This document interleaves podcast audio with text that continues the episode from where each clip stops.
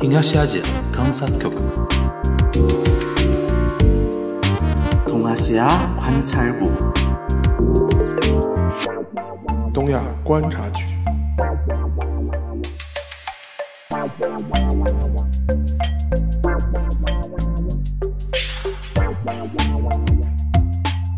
Hello，大家好，我是樊玉茹，大家好，我是安青。欢迎收听本周的东亚观察局啊。呃，那个我们是轮休制啊， 上周那个上上周我休，然后上周沙老师休息，这周轮到全小新休息了啊。那今天是我跟沙老师在我们那个录音棚里，呃，跟大家献上这一周的东亚观察局，那肯定是聊日本为主了啊对，啊。那个沙老师，你这这周我们聊什么？因为每年又到了这个日子，对啊，就是八月。八月在对于中日关系或者说对于日本的那个怎么说外交层面上来嗯讲，每年八月又是一个非常呃大日子非常多的一个月份，对吧？对，就一个嘛，可能是八幺五了，就相关日本政客的一些表态，呃。或者是八幺五其实应该应该日本叫中战日比较多嘛，但是对其实我们一般表述就是日本投降，无条件投降嘛，对，无条件投或降者日本战败嘛，对，但日本现在是主流的媒体嗯叫那个中战中战日啊，对，这个嘛也能可能会有一点左派的人，待会儿我们可以会讲到的。啊对，这个嘛就相就表现出一种暧昧的态度嘛。中战就是说是既不说战败的，也不说投降的，对，这是一种很非常暧昧的表达。，对，这个也是好像我们现在国内很多人比较在乎的一个事情，对吧对？说你们就是战败的， 不肯承认的，不肯承认的，哎对。那其其实除了八幺五之外，嗯，还有比如说八月头上有几几个那个广岛长崎的那种纪念日嘛，对这个纪念是其实是日本国内每年最为重视的纪念。对，说老实话，它要比中战纪念日要嗯要重视的多，因为它现在有一个。新的那种外交上的意涵，就是他经常有的时候会在乎说啊，今年比如说美国总统去什么广岛纪念日、什么献花啊这种事情，对吧？他会把这个事情作为自己在外交、现实外交层面的一种怎么说议题的一个掌握。对，但问题是现在这个事情对日本来说也比较尴尬，就是说，嗯，传统上面他会把一些，比如说，呃，就是那个呃反省啊，就是核武器的危害，然后作为他的一种。呃，我称之为这种主场的一种外交嘛，嗯他就因为因为他觉得，哎，我是挨过两颗原子弹的国家，就是我是说唯一可能被爆国，他被叫爆的，国对吧？被原爆国对吧对对所以说我我讲这个话特别有底气，而且我也有那个他们认为的这种道德的这种高度高度，嗯，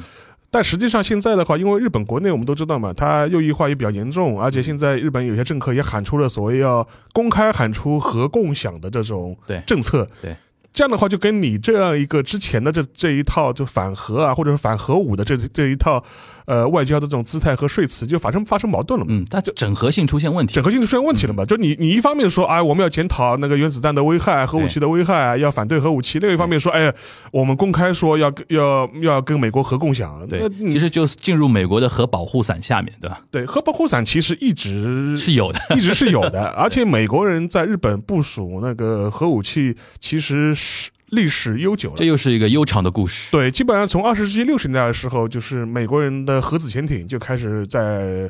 呃日本部署啊。我最我印象中应该是一九六四年开始的，就那个嘛，安信街的弟弟嘛，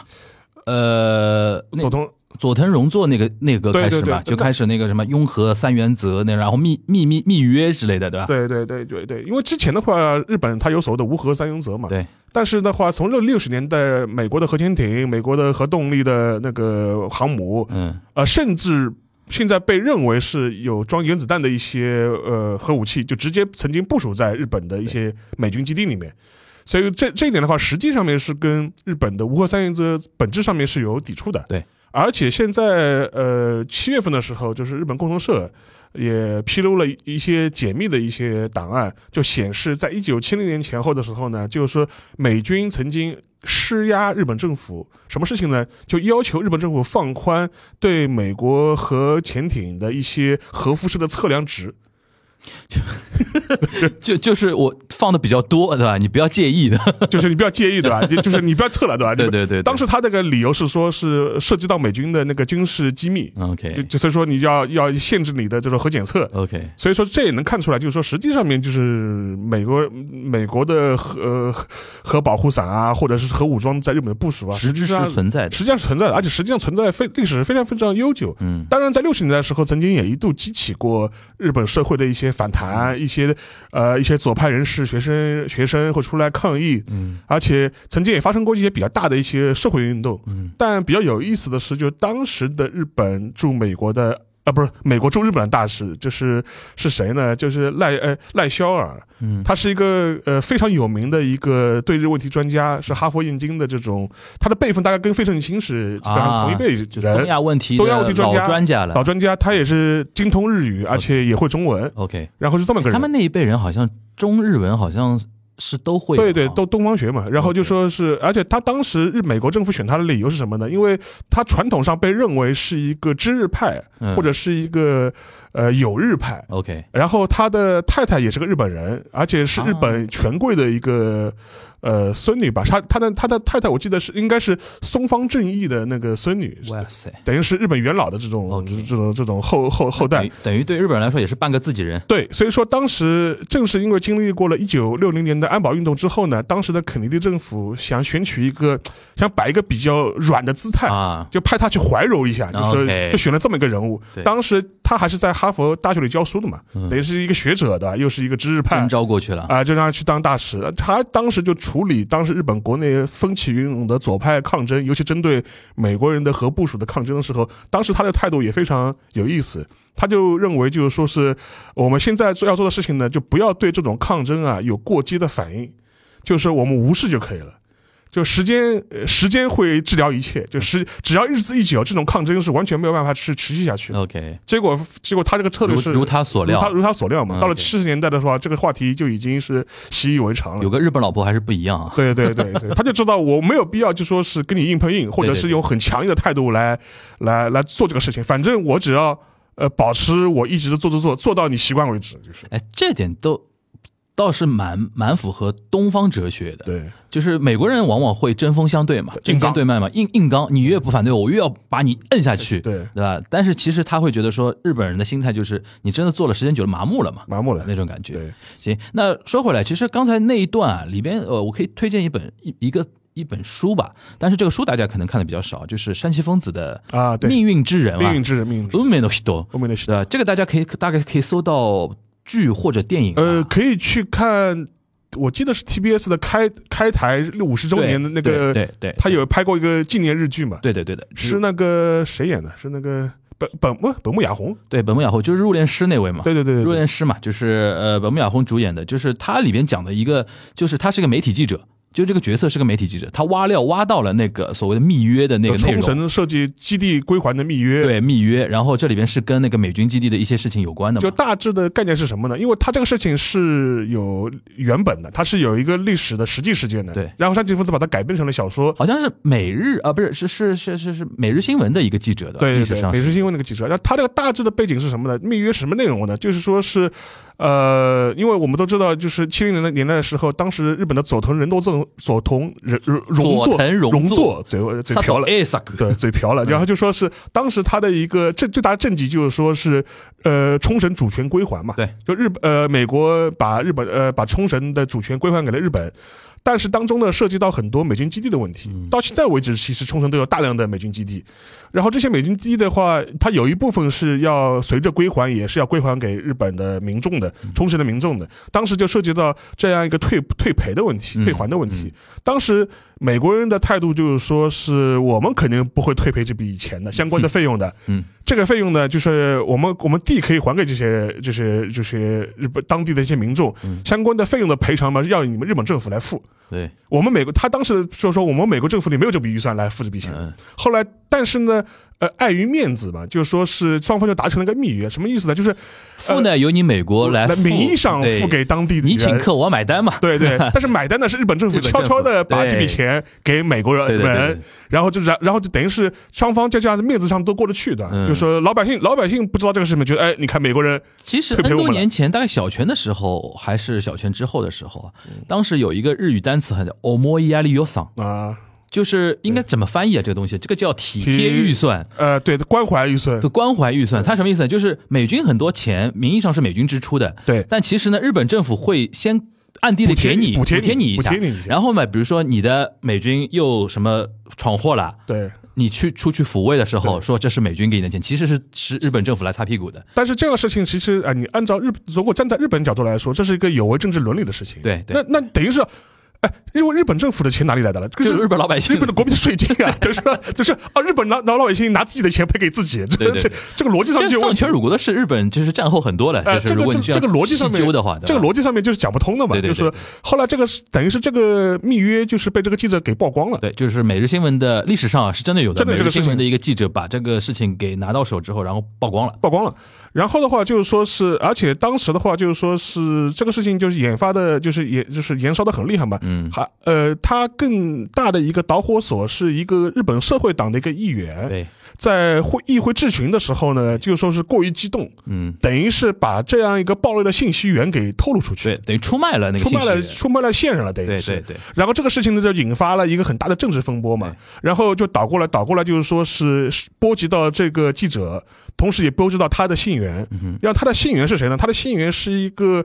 外务日本外务省的一个女性职员。对对，双方呢是是有事实上的不伦关系。就是那个女性职员和每日新闻那个记者是有一点暧昧关系的。对的嗯，然后的话，因为他又是这个女性记者，把相关的密约的资料等于是透露给了这个每日新闻的记者记。者对，然后每日新闻这个记者呢，因为他出于政治上的一些考虑呢嘛，就会也会也会漏点料给社会党的一些议他员左。派嘛，供供供他们在在议会上质询，对，结果这个议会的议员说就漏嘴说漏嘴了，等于是。啊，对，然后这个事情一下子就引爆成了一个政治事件，而一且个国当安事件，国安事件，而且当时的佐藤荣作政府呢，也采取了一个比较龌龊的下三路的手段，嗯等于是把这个事件的舆论焦点从冲绳的基地规范问题嗯。和密约问题转变成了一个男女关系问男题，女关系问题，哎就是哎，男你女关系不好导致国家机密泄露。哎，你就是你你就你们老百姓最爱看这种东西，哎哎，我们就帮你搞这个东西，对的，对的，结果确实是很成功的把这个舆论焦点全部给模糊掉了。对的，对的。然后的话，也导致这个记者身败名裂，就说是，然后引发了一系列然的一些。后那个女性的那个呃外交官也退职嘛也也也等于退身职败呃吧，名裂。也也牵扯到一些官司里面去，泄密的一些对官司里面去。然后呢，就是山西疯子老太太呢，巴尔扎克嘛，对，就把这一套稍微虚化了之后，写了那个《命运之人》，呃，写的非常好，写得非常很好很好看，很好看，而且很好而且那个日那个 TBC 的日剧，大家也可以找来看看，对对对演的非常深刻。对的，对的，就是这个呢，就是刚才邵老师说的那一段，就是跟核有关的，就是日本拥核的那些六七十年代那些事情的一个背景。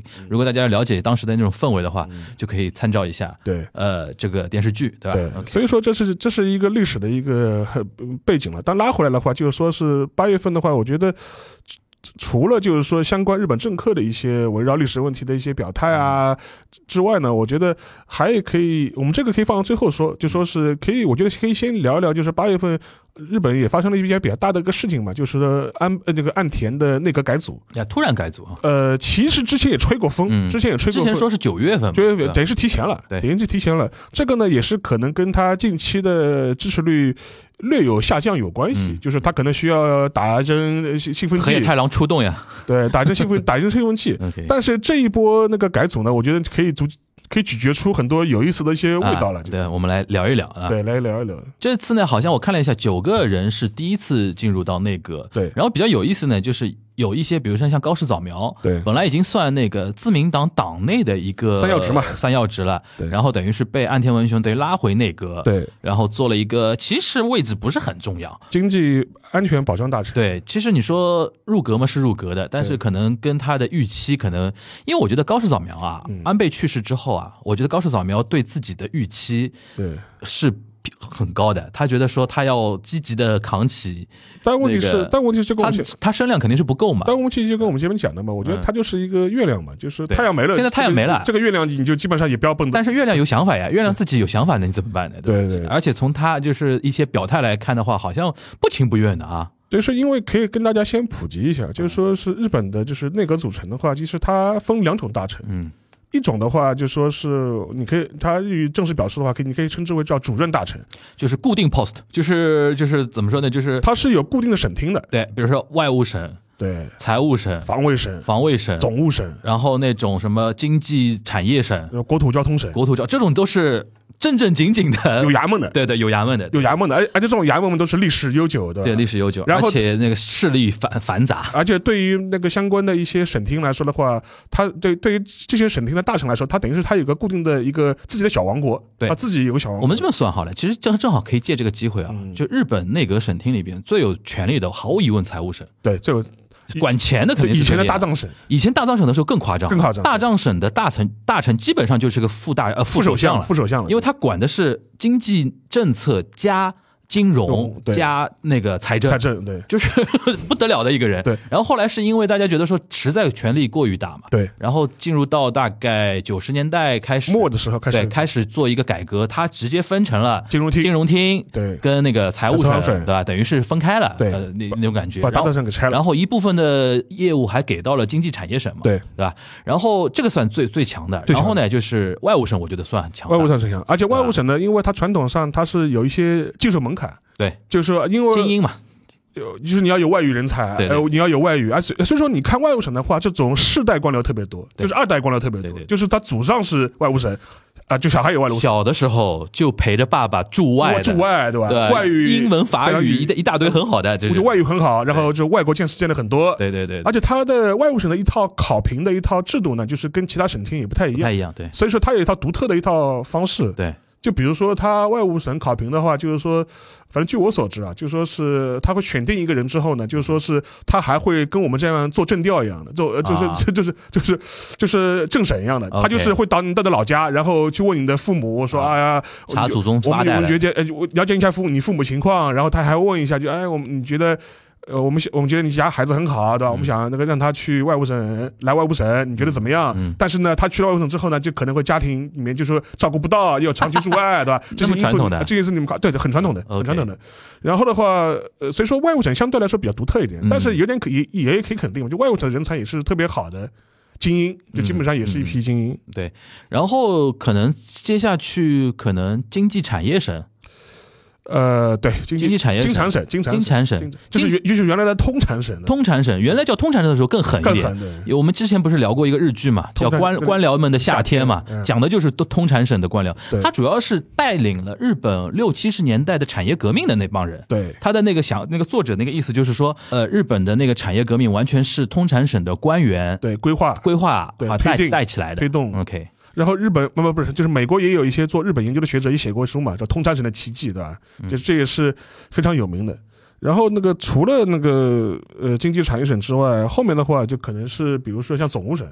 嗯总务省，总务省的话相对来说，它管的事情就非常的庞杂，嗯哼，就是从那个从那个什么政呃政治选举到那个通讯管理，嗯这都是属于总务省的管对，总辖务范围。省就有点像我们的那种什么呃什么内政啊，然后那种各种各样的职能部门，职能部门门比较多一职能部点门比啊较。然后它的决策部门好像少一点，对但是预算嘛也有的。对国土交通省钱很多，对，管政省很多，管建设的嘛，管政省对啊的吧有很多，然后但是呢，因为自公政权一般都之是给后，公一民党，般给公民党， 一边是给公民党， 一边般是给公民一党边。是给国民党。对这些可能大致给大家撸了一下，就是算省厅里边比较强势的几个，对文部科学省就是相对来嗯说比较弱势的，文文部相相对弱，因为我举个例子啊，就是我们早稻田就是。就是怎么说？呃，因为我是政经学部嘛，对我们很多同学啊，说学长啊，不是都会考那个，呃，那个一级那个公务员嘛，对呃开了那个个国国国家公务员开嘛就，考考开略，就早稻田能出一个财务省的哎国家公务员一级的，对就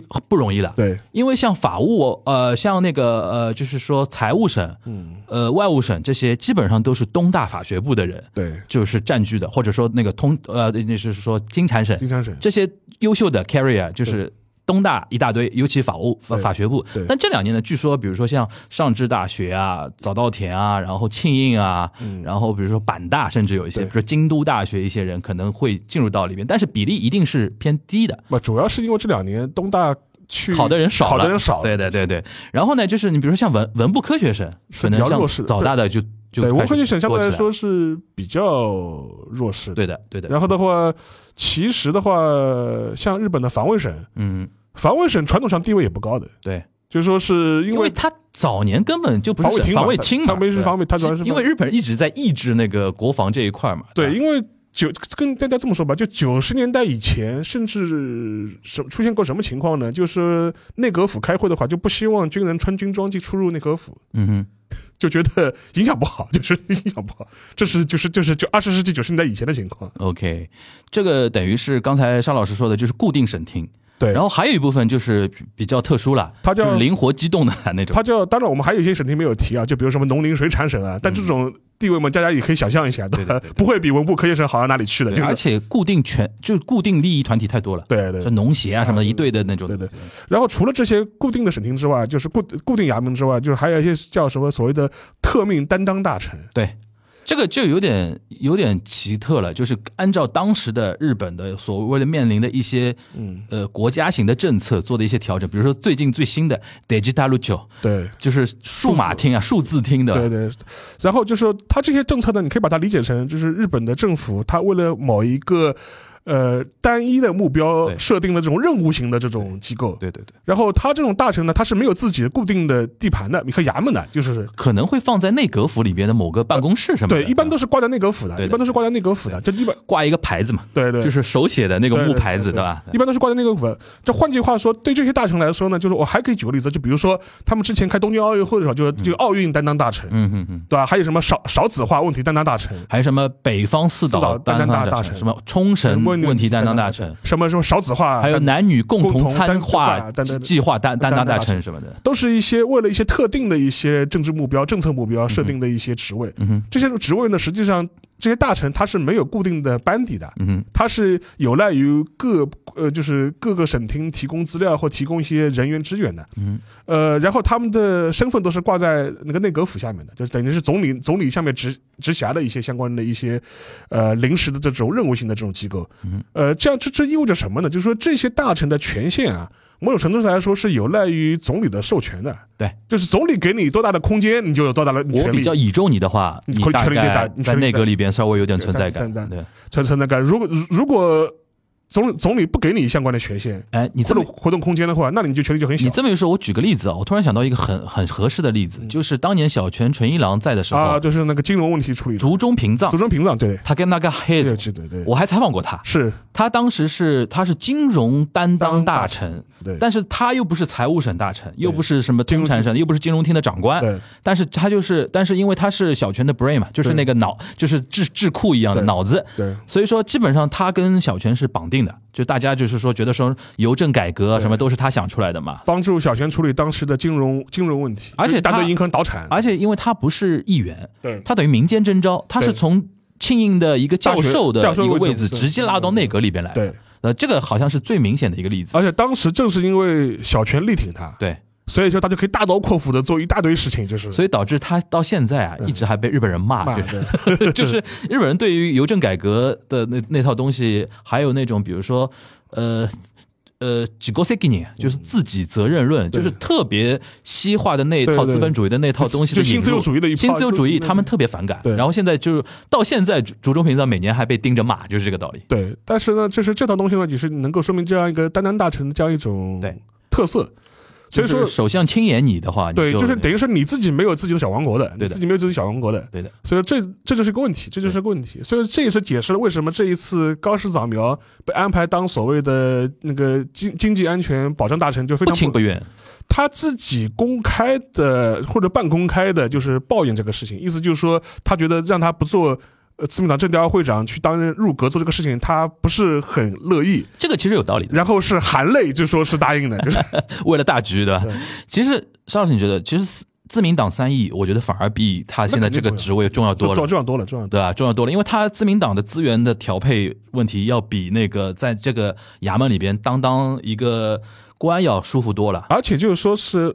自民党三亿像政调会长这些位置的话，他是直接可以向那个总理喊话啊对，或者说是发表一些政策主张的。对的，对的，实际上面，高市早苗嗯就是干的这几个月吧，大半年吧，实际上他也是经常会发表一些声音的。所以说，所以说这是个能给他声量的你这样一个觉得位岸置。岸田是故意的吧？我看他肯定是百分 这百分之百是故意的，这百分之百是故一意来的。呢，好像给你个面子，对入阁，阁对对吧？第二来，其实把你放到一个不重要的地方，而且实际上这个位置的话，其实是在我眼皮子底下的，我在啊看着你的，就是说是，内阁会议嘛。哎啊那而且我跟大家说一个点啊，就内阁会议，比如说它理论上是全票啊要，这一致通哦一过致通过的，才能出一个格格议议嘛，的所谓格议。对，但是呢，如果你某个大臣说啊，这个事情我反对，总理可以怎么怎么操作呢？就总理可以把你剔除对，内阁，对然后我们我再们就重新投我票，们。就我们就一致了嘛 理论上，他们说当时那个谁，那个小泉纯一郎对做那个邮政改革的时候就，是这样，他最后格议出来的时候，几乎把一半的人开走了。对就是你们都反对我，对吧？对好，滚滚滚滚滚滚到就是所有人都所有人都同意都同意，我再举一轮啊，对格议出来。对他到这种程度，所以说其实你刚刚说在眼皮底下这个是对的，就看你不爽的话踢走。对，所以说这样的话，其实对高市党们来说是非常非常不爽的。嗯但是那个这这个道理嘛，我们也可以理解嘛，就是反正你的太阳没了嘛，对，你这个月被亮人拿捏了。你这个月亮，我干嘛要放到眼里呢？对就是对对我对让你去，现在让你入阁，不当个花瓶，已经是很给你面子了。对对就是有点这个意思有点这个意思。有点就是说这个意，思然后的话，就是说是他也做了一个平衡嘛，就是让政调会长就说是丢给了那个那个迪生天光一嘛，嗯哼，讲起来也是安倍的嫡系，对嫡系的，对对对。就是他总比从他总比你轻吧， 就是就是有点这种感觉。而且对右翼有个交代，我没有剥夺你们的势力范围嘛。对我还是给予尊重了，就是迪生田也算大家能接受的一个。对然后另外一方面的话，就是说是他又把那个被踢出内阁的那个河野太河野太郎拉回来，拉回来，然后也是让他当一个特命担当大臣。对但是呢，对河野来说呢，我觉得呢这是一个，呃，当然他的境遇可能要比那个高市早苗好一点。高市早苗等于是他他是从一个党内的高位去了一个内阁的低位，嗯哼等于是这么个概念，嗯我哼们可以这样理解。然后对。呃，河野太郎来说，因为他上一轮总裁呃竞选失败之后呢，等等于被完全是被冷冻了，他是什么自民党广广告告广告广告部对吧？广报部、广报部宣传宣传部长，对宣传部长，但其实际上他的地位是很低的，嗯没用的。没用的，是个非常非常低的一个他现在这次是等于给他了一个 digital 对吧？对对对了，对，就是管数字的那个。对，但你不是会发 Twitter 吗？对你去你发不吧。是会上 YouTube 吗？去发吧对， 去发吧。对然吧后，但是实际上面就说是，我觉得也是给他了一个空间，空间，嗯稍微给他了一个空间。当然，其实对河野来说，因为他当过外务大臣，对当过防卫大臣，对，等于是这些主流的一线的大臣他都当过了。对的，这个位置对他来说呢，有点鸡肋。对，但是呢，好歹就是说表达一个从安全角度来说，我向你表达一个善意，对吧？嗯就这就说你之前完全是被排挤掉了，我现在是把你把你稍微往那他个很要的中间拉一拉了，他很要的。那天那个改改组狂发推特， 时间第一条，对，什么做做那个数字大臣，第一件事就是面对一个什么情况？他发了一个中中饭的一个照片嘛，对对对就是哎呦，终于 也给我了而点且空他间。当时很有劲，就是他就是接到任命之后呢，他把他自己所有的那个任命状全部发推特嘛，一张一张拍下来， 然后发推特。你看，我我拿到了什么任命状？对，然后，当然他的意思是什么？我是想向国民就是普及一下大臣是怎么当的，这个 OK 流程是怎么回事。 OK，但他很有劲，就像这样直播自己当大臣的一个过程一样的，嗯也蛮有意思的。但是对何野来说呢，就是我觉得相对相对来说，呃，就是境遇会比那个高市高市早苗扫描好一点，而且他的心情感觉也比高市扫描要好一点。总归比自民党的什么广报部长要好啊吧，就是所以说所以说这这是一点，然后另外一点的话，实际上面，呃，你也可以看到，就是说他的一些比较主要的一些位置的话，还是他原来岸田派的一些呃岸田派的一些议员那个留任嘛，像林方正啊、外务大臣啊，还是继续留任。对，他就名义上面的话，也是照顾了原来安倍派的一些职位，嗯我就是我也保证你，你至少有三个以上的这个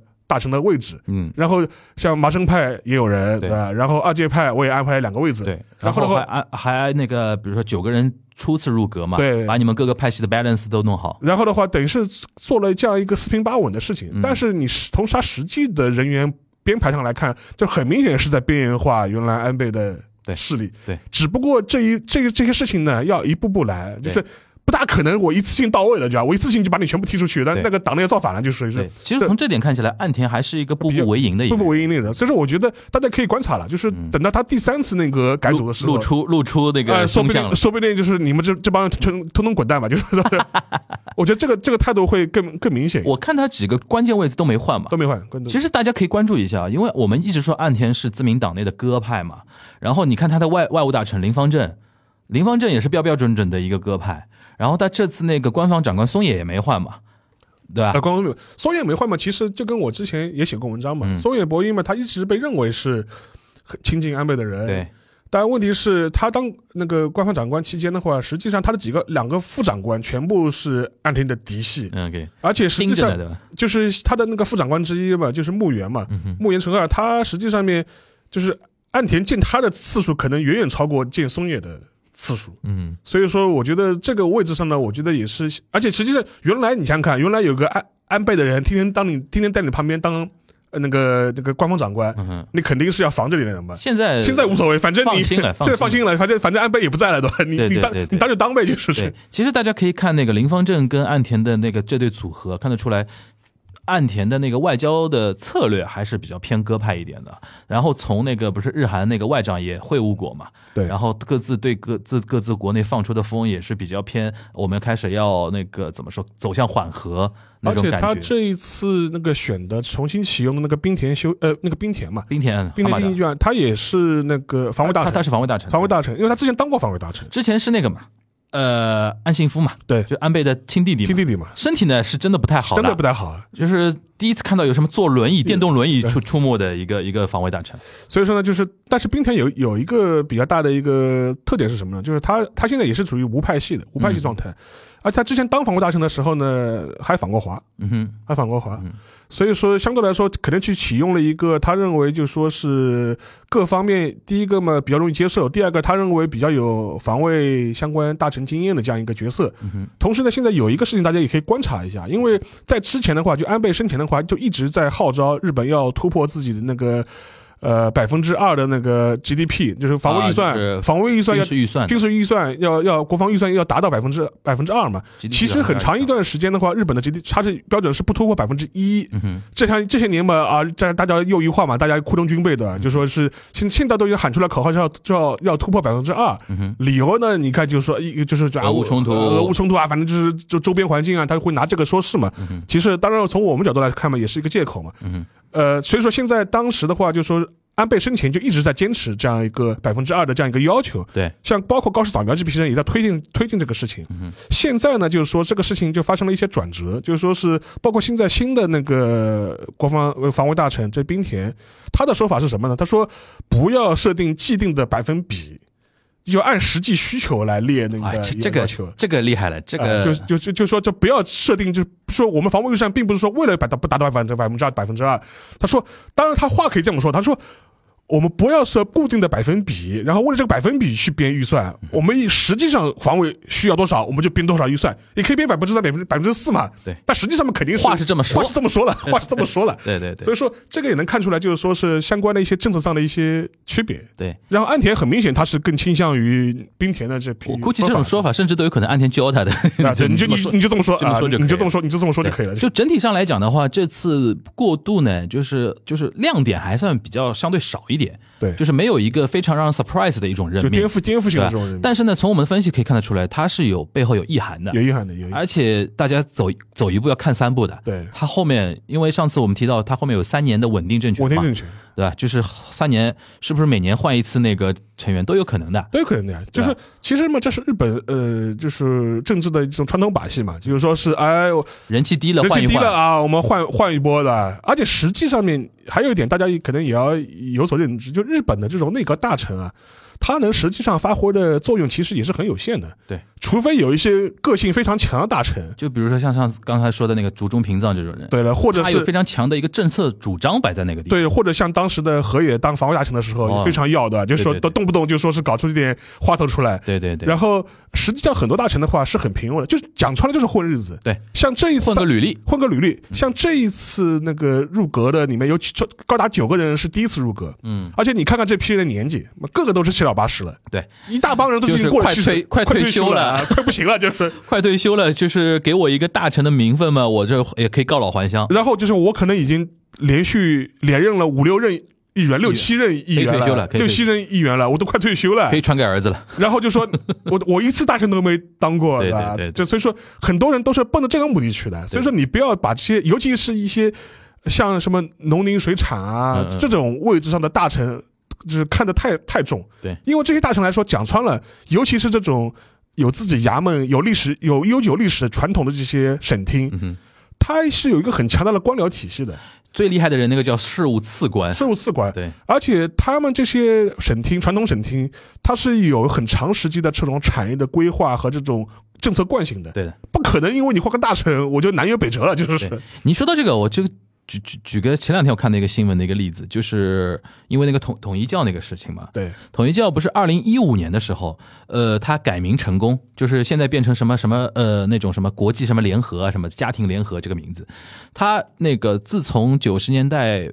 那个奥姆那个事情之后，统一教也被作为一个黑名单上面的，对然后它一直在寻求改名嘛，因为只你只有。登录到那个文部科学省的那个名录里边，然后通过了，你才能拿到一个宗教法人的一个对位置。对然后他一直在改名、改名，寻求改名。对但是一直到二零一五年之前都不允许，对都不允许，是一一五还是一七，我有点忘了，就是具体数字忘了。然后到了那一年，就一五还是一七，当时的那个大臣不不知道为什么就允许他改名了。嗯允许改名之后呢，就等于他登录成为宗教那个法人了嘛。然后那天采访那个马尔卡瓦，就前段时呃，就几年前了，被踢出局的一个事文部科学省的事务次官，嗯他是被认为是反安倍的那个政权嘛，然后等于是坐了冷板凳，然后自己就出来了嘛。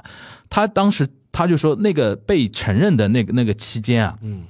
正好他是做那个呃呃，就是他好像是那段时间之前还之后，反正是前后做事务次官的。然后他就说，从当时的那些文呃那个呃案件来看，就是肯定是当时的文部科学大臣硬推了。对，因为他说在文部科学省这种省厅啊。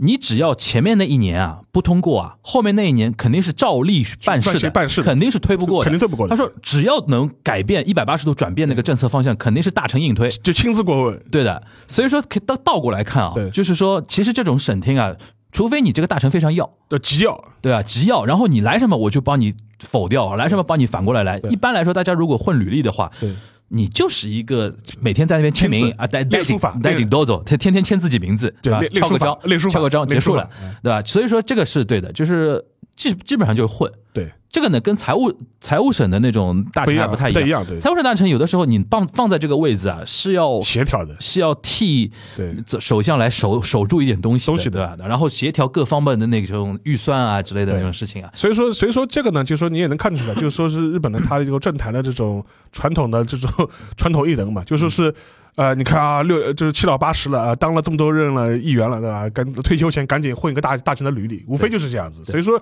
所以这也是一，这也是很明显的。这里面九个人多达九个人是首次入阁，而且这些入阁呢，其实对岸田来说，我无非是一个给分给各个派系的糖果嘛。然后你们吃了糖也不要跟我闹了，就是就对这么回事，就对，所以说 我们可以期待一下，比如说再过个两三年，到时候看他最终拿出来的那个对样子，对吧？然后因为还是那句话嘛，就安倍毕竟死了。对。毕竟死了，那个太阳毕竟消失了，对吧？所以说他现在基本上头上那片乌云就对没有了，可以对自己做太阳了，对吧这是一点啊。那除了那个内阁这一块儿，就是我们还呃八月份还发生哪些事情？八月份嘛，就是前面我就刚开始提到的，就比如说围绕那个八幺五嗯相关的一些嗯纪念日，然后日本嗯政坛的一些动向吧。因为呃其实我们的外交部也谴责了嘛，就是有一些岸岸田的一些阁阁僚以及去参拜了那个靖国神社嘛，西村嘛，你西木俩对吧？对，包括高市早苗也去了嘛啊，，高市早苗也他他去不很正常，很正。常，就是说也去了嘛。所以说我这个我们也是，呃，包括我国也包括韩国也表达了这个抗议啊、严正交涉啊、不满、啊、遗憾啊，其实也其实这也是也是不意外的。所以说，但是呢，对于日本来说呢，我觉得其实这也是一批日本的一批右翼政客的一些传统异能、嗯哼定力操作的。嗯他到那个时候他不不这么做的话，他对自己的选民支持者好像也没办法交代嘛。他要刷自己一下层存在感嘛，对然后对于岸田来说嘛，你看他也是供奉什么那个等于是玉料串嘛，就是这个好像现在变成定力了。对，因为说老实话，我们经常说日本右倾化，右倾化，对体现在哪里啊？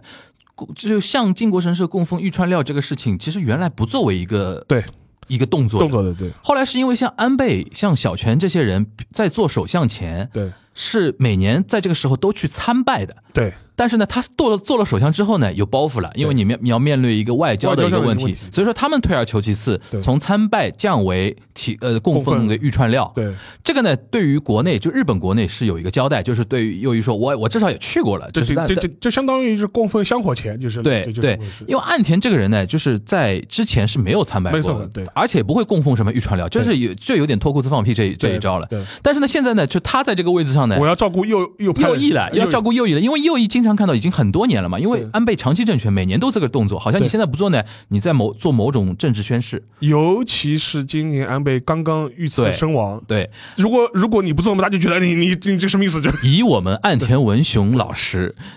国葬那么快决定去呃就下决定的话，我觉得他供奉玉川了毫不意外，对，对所吧以说？我他没有必要在这个地方造成一个议题。或者是导致就是被国内的就是党内啊，或者是他们日本对国内的一批右翼对他的攻击，就你们骂不到我骂嘛，不到我。对我跟前任一样的嘛，做的做的那个动作，所以说这一次还有一个顺便讲一讲，就是那个像安倍的那个就是国葬的事情，其实由于这一轮下来，就是说是呃也要求各个党派，包括自民，尤其是自民党要自查他们跟这些议员跟统一教派的关系嘛。嗯现在我印象中查下来的话，大概是一百出头一点点哼，那么多，议员，就国会议员，嗯然后是跟那个统一教会有或多或少的关系，就 OK 比如有的么站过台，有的么用用过他们的志愿者，有的么 OK 发过贺电，对有的么甚至拿过政治现金。 ，OK，然后在这一百可能零五个还是零八个议员，国会议员当中呢，自民党议员大概是八十多个，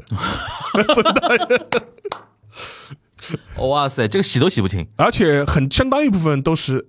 安倍就是周围亲近的这批人。所以说，上次我们也做过一个判断嘛，就会你也发现，就是说，岸田之所以要下令就是彻查这个事情嘛，也会发现火烧不到我身上，对吧？确实没有 烧到非常安全，火，确实没有烧到他身 上。红池会非常啊，安这全这的，确实没有烧到他他身 上，所以所以嗯所以说，另外所以说也有也是由于这个统一教的这个问题的发酵嘛，嗯也导致日本国内现在其实对安倍的那个国葬的问题，其实争议也越来越高。嗯而且，呃我上次看了共同社的一个调查，大概是超过三分之二的，呃先是超过三分之二的受调受访者嗯是认为自民党对统一教问题的说明不够太暧昧清，呃，不够清晰，对吧？嗯这是第一。第二个的话，就说是可能也是要七八成的人是质疑那个安倍的国葬问题的，对对，这个比例是相当高了，就七对七八成的人是质疑慢慢发酵出来嗯外，外面发酵出来了。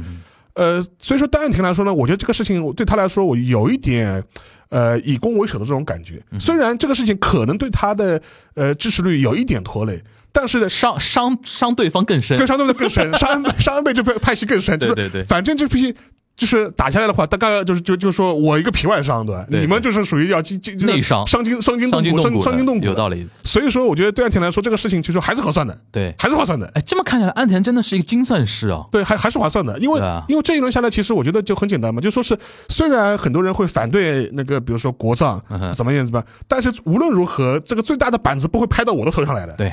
对对吧？对对就就说你要骂嘛，肯定是骂，就说是哎，你们你就是你他们骂岸田呢，就是浪费公堂，对就是国民税金；对然后骂安倍呢，就是你自作自受。对，或者是安排你们这帮后面这帮人你的，们这帮人把国家弄成这样的，那么多老百姓受苦受难，就是比如说被那些那个哎嗯对邪教对对所呃绑持。现在不过现在看下来啊，山上彻也这个人啊，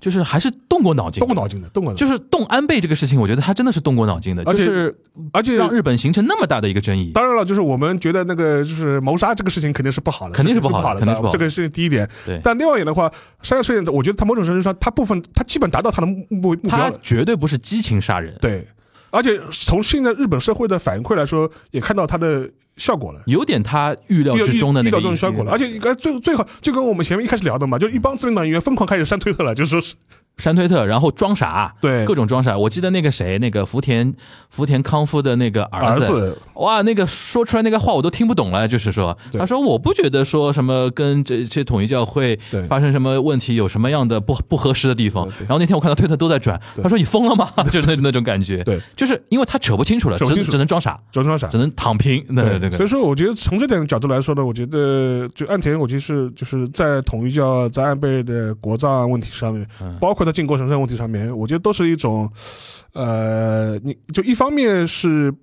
步步为营，第二方面也是比较取巧。嗯然后就做了一番，就跟你前面讲的，做了一番政治上的精算，对 做了一对番政治上的精算，这么看起来，红池会还是比较靠谱一点精的，明，比较精明，啊，也蛮靠谱的蛮，靠谱的。他各种意识形态，因为我觉得他就是安倍，呃，就是安倍这种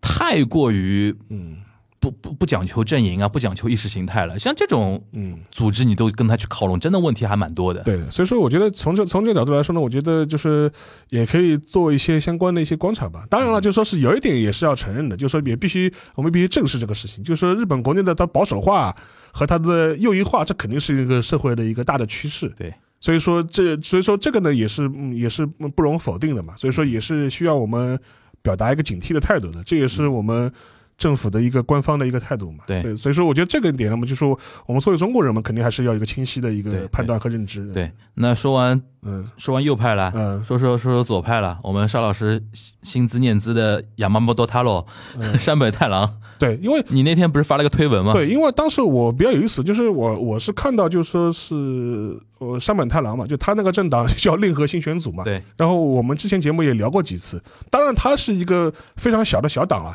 他现在一共在国会的话也就八八个议席，然后参议院五个，众议院三个，嗯，呃，但是呢，这个党也是很新的党，它是二零一九年刚刚成立的一个党，而且实际上，实际上它现在的呃议席，其实你放在日本的这批左翼政党里面的话，其实已经算是一个新兴的一个力量量，已嗯经算个新兴力量，这点要也是要承认它的。而且要承认，就是山本太郎一人支撑了这个党，它是一人就全党一，人救全党，真的是一一人救全党。所以当时很多人也会说他们，你看，哎，他当他选了众议员，然后就辞了众议员又选参议员，那我觉得他是没办法嘛，他需要自己一个人去制造这样一个声量去 carry 整个党，因为他不下来投入参选的话，没有曝光度是，没有过曝光度，没有声音，对他这个没有党就没有声音了。没有声音了。嗯对所以说他需要做这种事情，对来来引来引发大家的关注嘛。对对对，所以说，我觉得，但是呢，我觉得山本太郎他之前嘛，他是一个艺人嘛，他是一个演员，演过日剧，演过大逃杀，嗯演过新选组，演过《新选组》， 演过大逃杀。嗯哼，然后他等于是二零一一年以后，他最早是投身那个大地震以后，三幺大地震之后，他搞那个反核，嗯哼，反核反核事业，然后然后开始就是跟政治就是越走越近，然后后来嘛也搞自己的政党，对，然后就是曾经呢，也一度想搞一个左派大左翼大联合的这种状态，结果发现就是左派现在是不争气的。嗯，但是，呃，现在现在嘛，我觉得他的在左翼阵营的这种声量很大，异军突起，其实也是凸显出了日本传统左翼力量的一种示威啊。你共产党也好，这个社社会的社会社社社社民民党，社民党也好，就说是包括像立宪民主党也好，这些你没有一个很好的一个领袖式的人物，然后你对社会议题也出也缺少这种发言的这种意识，嗯哼，然后你你这种话语话语权也越来越少。我我觉得正是因为这种环境之下，山本太郎他在左翼的这种呃新兴力量的这种态势也就被凸显出来了。嗯哼，而且另外一点的话，我觉得现在由于日本这样大比较大的一个政坛的一个右倾化或者保守化的这样一种趋势，也导致很多传统左翼政党他不敢去理直气壮的喊一些传统左翼的一些价值观、嗯哼，一些号召，甚至不得不他们认为可能要为了他自己的选举政治上的一些考虑要妥协，对吧？嗯比如说像日共的，像现在的很多主张，其实你现在看看，其实也是倒退的蛮厉害的， 就说是，所以说如果站在左右左传统传统左翼的阵营来看的话，所以说我觉得从这个角度来说的话，呃，山本太郎他的很政策未必能够实现，而且充满了那种理想主义或者是一种不切实际的一面。但另外一方面来说，我觉得有这样一种人在日本的政坛喊一喊，我觉得也是挺好的，还是还是有必要的。这那个你那天我推文那天的我推那文发了他什么呢？我那天是看到山本太郎他发表了一个八幺五的一个讲话，等于是党代表谈话。哎呦，他已经有高有这种高度了，嗯啊、他就打那位谈话，当时，呃，蛮有意思的。我就是他那个题目是叫，呃，就是二零二二年八月十五日，令和新选组代表谈话，题目叫“迎来第七十七个战败日”，就跟我们前面对应那个中战日啊，对对对对就中战跟大家可以对应一下。因为左派都是，尤其像日共跟那个联合新选组这种，都他都是坚持说战败就是战败，战败就是战败对，就是你你投降就是投降。然后呢，我可以因为他那个谈话不是很长，我可以简单的跟大家读一下。然后以下的就是我对他的一个翻译啊，他是这样写的，他说，呃，就是今天迎来了第七十七个战败日，对所有战争受害者表示哀悼，向遗属们深表慰问。根据厚生劳动省发表的战死者统计，其中军人军属两百三十万人，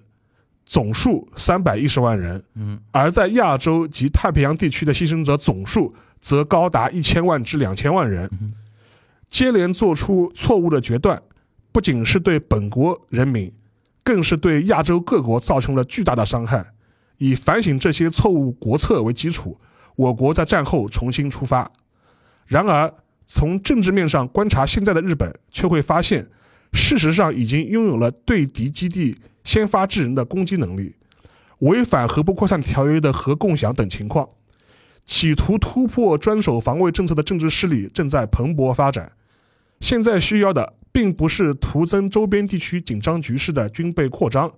而是坚决实施积极的财政政策来恢复日本的经济，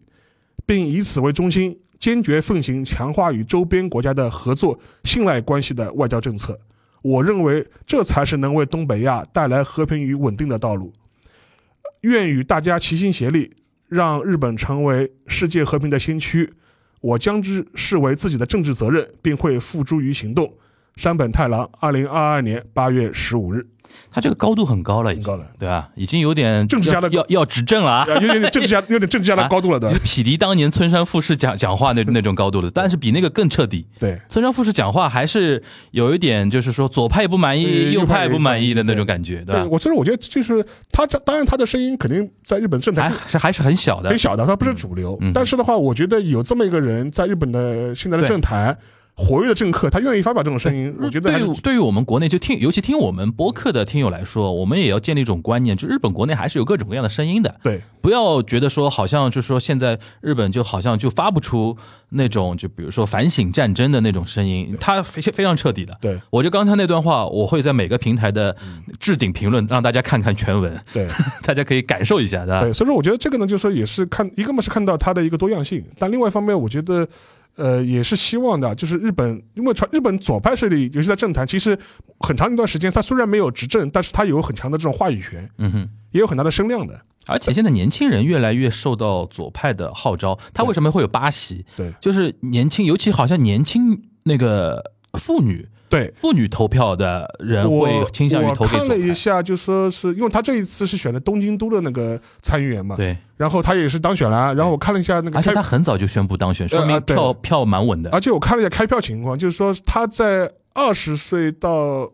呃四十。四十这个年龄段，大概是投票得票率最高的。嗯，这呢，就是相对来说，都会青年青年人，人然后受过高等教育的一些人愿意投给山本太郎的。对的。然后的话，而且就他的一些党整主主张呢，其实你也看到，就是这种传统左派嘛，然后环保，然后 LGBT 的权利， LGBT，这不男女平等对，然后就说是那个然后什么削减军费，对然后把费用放到健康和孩子它教教育育上面去，对对对然后什么就是这个呃废除消减乃至废除消费税，就类似对对对就是对这对种主张嘛。对对对对对，所所以看得出来，其实我是觉得，尤其我观察这十年来的日本的政坛变化，左派的盘子在悄悄悄悄悄的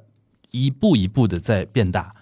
因为现在有一个特点，就是我们上次也分析到了，极左和极右现在各自的盘开始变大了。对，就是中间那种稳固派的、稳定派的，好像日本也在这个国家这种里面，像法国选出来也是这对种对感法觉嘛国也是这种就极左极右开始盘子越来越大了。对中间派就或者说中偏右、中偏左的人越来越难做了。是的，真的，这个是现在就是呃，我觉得沙老师会选择把这个推文给翻译出来，还是有一点有点表达的啊，就是看让大家看看日本现在国内左派想的事情还蛮彻底的。对对当然很理想主义，我觉得是要实现起来也很难，对，但至少有这样的声音，我们还是欢迎的吧。就对对对。然后过了过了八月嘛，就是进入到九这个九月开始之后嘛，其实是中日中韩的一些纪念的大年，今年今年本来就大年嘛，对，当对然吧今天这个氛围不太好就。就氛围比较尴尬，对又有哦疫情，嗯，对吧？然大概后大概中韩还好一点。中韩那个不是青岛会晤过了嘛？对，而且那个我前两天看到那个谁啊，就是那个汤唯夫妇嘛，啊啊他啊出来就是表示那个感呃表示祝贺嘛，就是这中韩建交啊 OK 三十周年，OK，他们算一种象征嘛？象征。对对对，但中日好像这种互动目前还比较少一点嗯，但是我看到一个什么日本艺人跑到中国来留学来了， 啊。小岛琉璃，啊，真的对。呃，小岛琉璃子嗯，口吉琉璃，这他他那天也很有也很有意思，我是没想到，因为他这个咖位在日本不差的，啊嗯是吧他算综艺圈里边的准女王级别的啊，。是吧？ 这么高啊就是他不是他不，大家不太看到他演日剧、啊对对对对日本电影，所以说对很多人会觉得他小咖？Nobody，Nobody，。Nobody 但是看日日本综艺节目比较多的话日，综的他经常会做这棚我还内真嘉宾不知的，哦嗯会做棚内嘉宾。他那个咖我是有点惊到了，我说哎，他敢完全放弃日本的演艺事业，跑到中国来跑到而且跑到我估计多数来上海， 对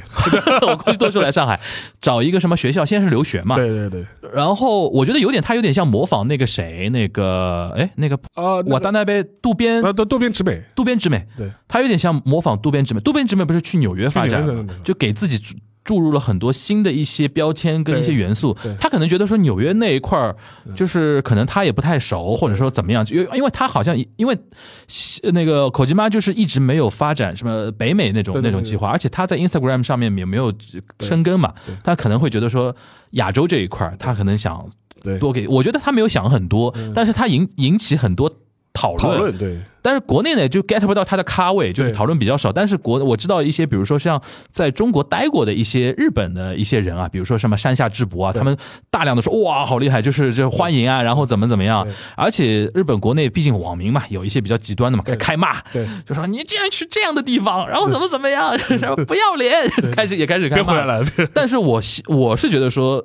你现在是要看到一点趋势啊，日本年轻人有自己的思考的。对我接触很多日本年轻人，比如说二三十岁的，对是甚至更年轻的一批人，他们出生的时候看到的世界其实已经变了。不一样了，这你想，二零一零年对